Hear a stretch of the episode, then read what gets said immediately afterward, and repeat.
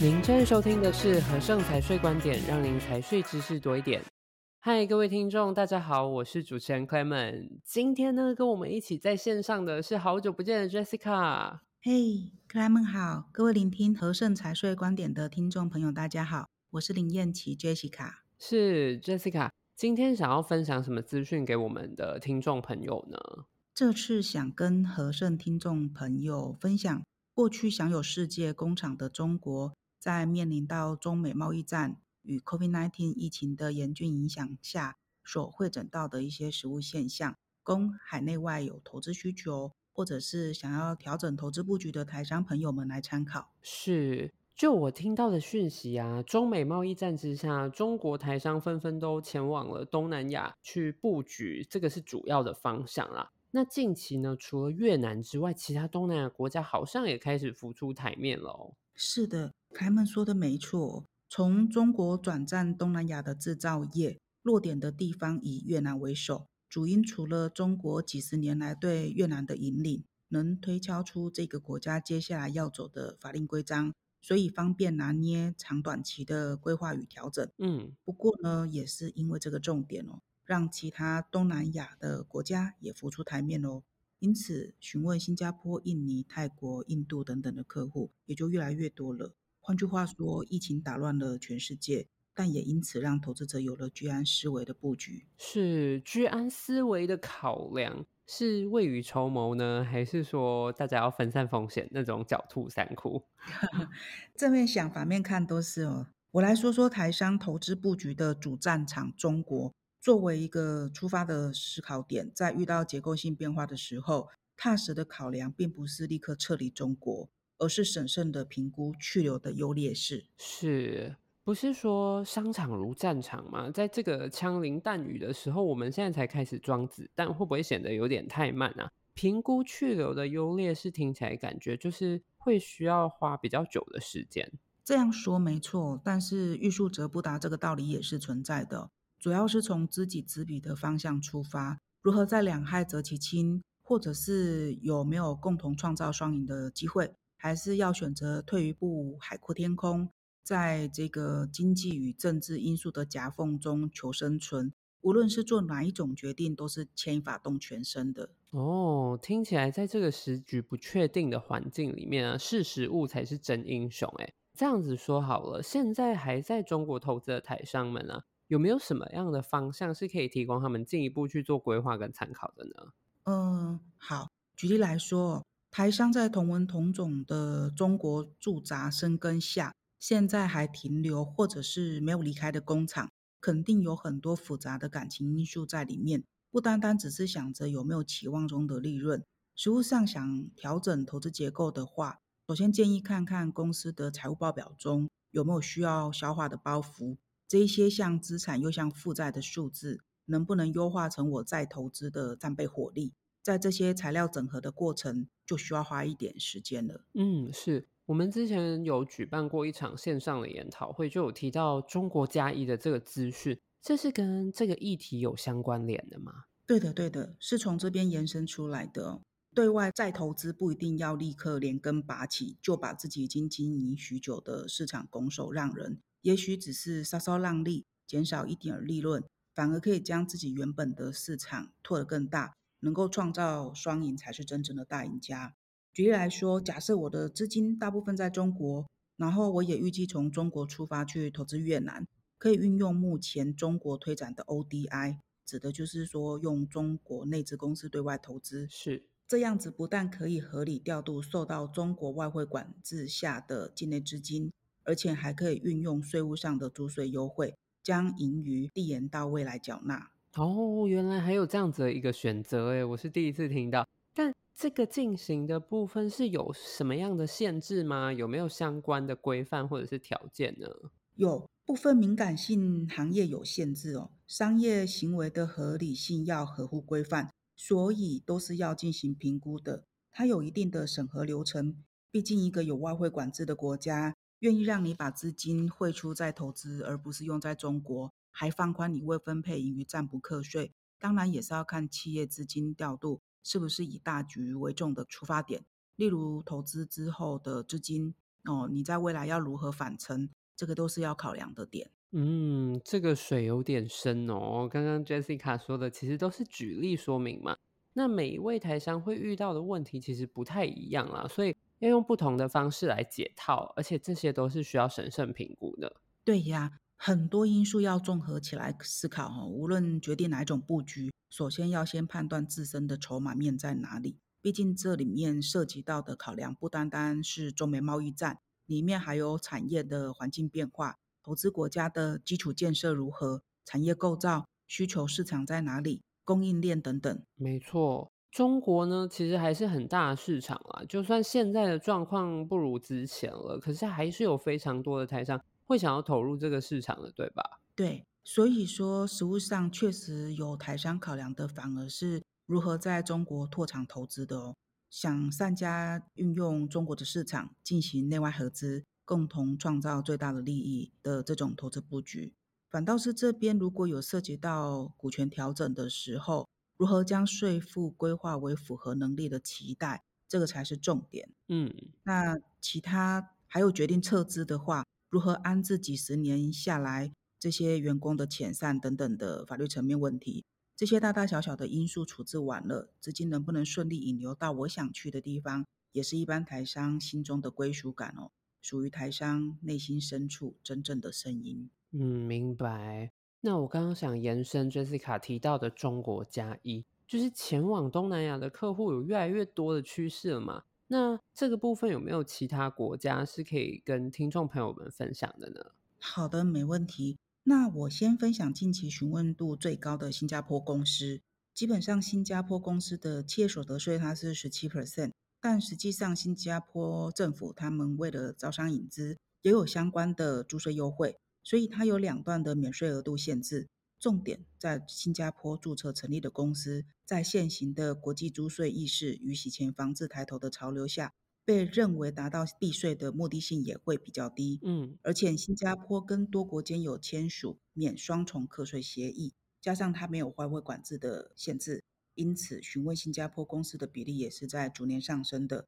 不过，相对的，它的使用成本也是比其他的境外地区要来得高。了解。那我之前对新加坡的认识其实是只有家族办公室，因为有非常多高资产人士都会疯狂涌入啊。原来它还有其他的运用哦。我在想，这个经济或者是政治考量因素的客户啊，对这样子的工具使用成本。虽然比较高，可是是不是有它不可以替代的 CP 值在啊？对，而且新加坡公司的设立要件其实蛮简单的哦。嗯，他满十八岁的自然人就可以担任股东了。不过呢，董事就有要求至少要有一位新加坡籍的董事来担任。哦，那新加坡公司登记的资本额它没有限制，新币一块钱就可以登记了。但是因为新加坡公司它是一个实体营运，而且有一定税务申报规范的国家，因此它在公司登记下来之后，新加坡的政府会有相关的规范及要求，呃，例如说，公司成立后三个月内要委任审计，那每年有两次的税务申报截止日要完成，嗯，财务年度结束后的六个月内必须要举行周年申报大会，让他们简称 AGM 申报等等的，这些相关的时限在结束前都必须回报到注册局。了解，新加坡的立法是挺严格的哦，不过在全世界的洗钱防治规范之下。有很多的境外地区在修法后要做的内容，好像也不亚于新加坡。诶，对，的确，实体营运的国家基本上都是附加税务申报规范的。因此，如果你有逾期未申报、延迟缴纳，或者是没有缴税，都是可以被新加坡政府处以罚款的。其他的境外地区，像是英属维京群岛、哦香港等等，都为了因应国际趋势，走入合规合宜的调整。这个也是指日可待的。是，那 Jessica 还有哪一些东南亚国家是让台商趋之若鹜的吗？好哦，那来说说印尼投资的重点。外商投资印尼，在印尼设立有限责任公司，简称 PMA 公司哦，可以百分之百由外资持有，但是投资者至少要有两个股东。嗯，没有限定自然人或法人。印尼这个国家也是没有外汇管制，只是汇出汇入要报备到印尼央行。而印尼注册公司最低资本额为一百亿印尼盾，相当于新台币两千万左右，可以包含现金及贷款，但不含土地资产和建筑物。实际到位资金及每位股东虽然不用到那么高，但是至少出资的金额也是有相对应的规范的。嗯，了解了。所以印尼只有规定最低资本额，而不是出资额。哎，这样我相信会是非常多台商的一大福音。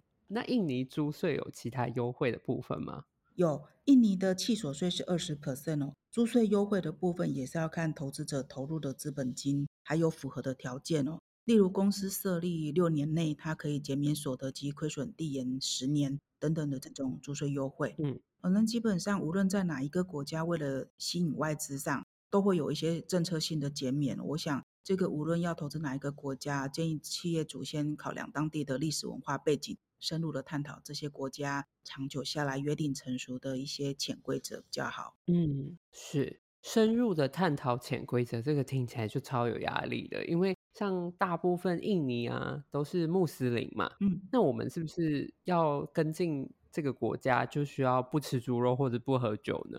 呃，我们无法否定宗教在印尼这个国家中。人民心中对于信仰的力量哦，因此在这儿招商引资、增设礼拜堂等等，都是属于这个国家的特殊民情。外来的投资企业应该都要给予重视与尊重的。嗯，了解。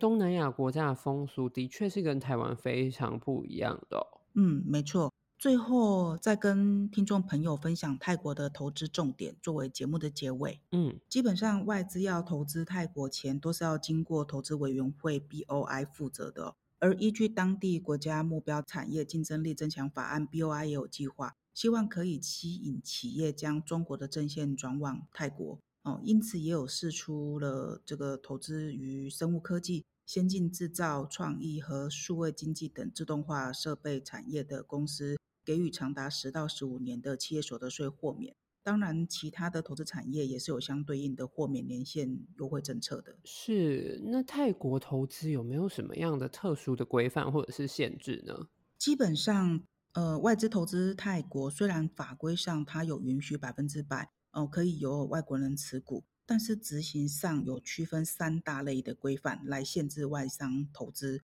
总体来讲哦，都有限制在至少百分之五十一 percent 以上是由泰国人持有的股权，来保障国家安全以及自然环境业务，增加泰国人民在当地的竞争力等等。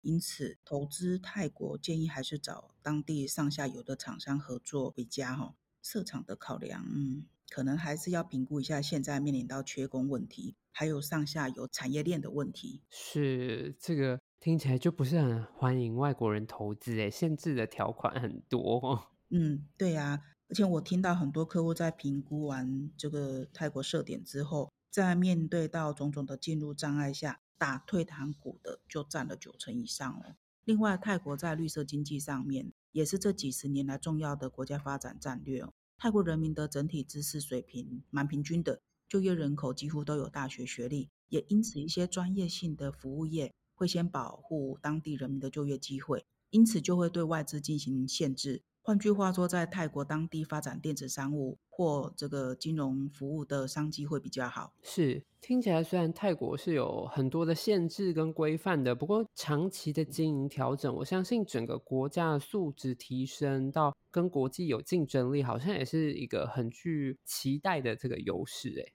嗯，我也有同感哦。另外，常有客户询问泰国的契所税率是多少？基本上，我觉得泰国的税制有点复杂，而且也不是非常明确。原因是因为没有统一企业所得税率，是按行业别去区分的。收入还要确认所得来源是泰国境内或境外，嗯，然后还要依照不同的营业额来计算，从三到二十 percent 来进行差别税率课征，嗯。那另外，泰国虽然跟多国间有签署自由贸易协定。但关税上蛮吊诡的，也是常常客户说负担蛮重的地方哦。因为这个课征关税要从价或从量是由海关认定的。哇，这个听起来是变动性很高的一个规定诶。对于经商朋友来说，可能有太多的不确定性了啦。我自己是觉得哈，泰国还是比较适合轻松游玩就好，太认真感觉就输了。对呀，每一个国家都有它特别的风土民情哦。我觉得泰国它把观光产业发展得淋漓尽致，并且推上国际化水准，也是蛮值得推崇的。嗯，没错。萨瓦迪卡。我知道啦。目前呢，各位听众朋友是可以多投入一些观光产业的基金在泰国身上啦。至于设场的考量，我觉得还是可以多看、多停、多听。那今天很感谢 Jessica 对于东南亚多个国家非常详细的分析跟介绍。针对个别国家呢，大家如果有疑问的话，非常欢迎跟和盛的顾问们联络。最后，别忘了马上订阅频道，就能够准时收听和盛财税观点。也欢迎到 Apple Podcast 给我们五星好评及建议。更多财税相关资讯，欢迎浏览资讯栏或订阅和盛电子报。我们下期节目再见喽！谢谢 Clement，谢谢荷盛听众朋友们的聆听，我们下次见。Bye.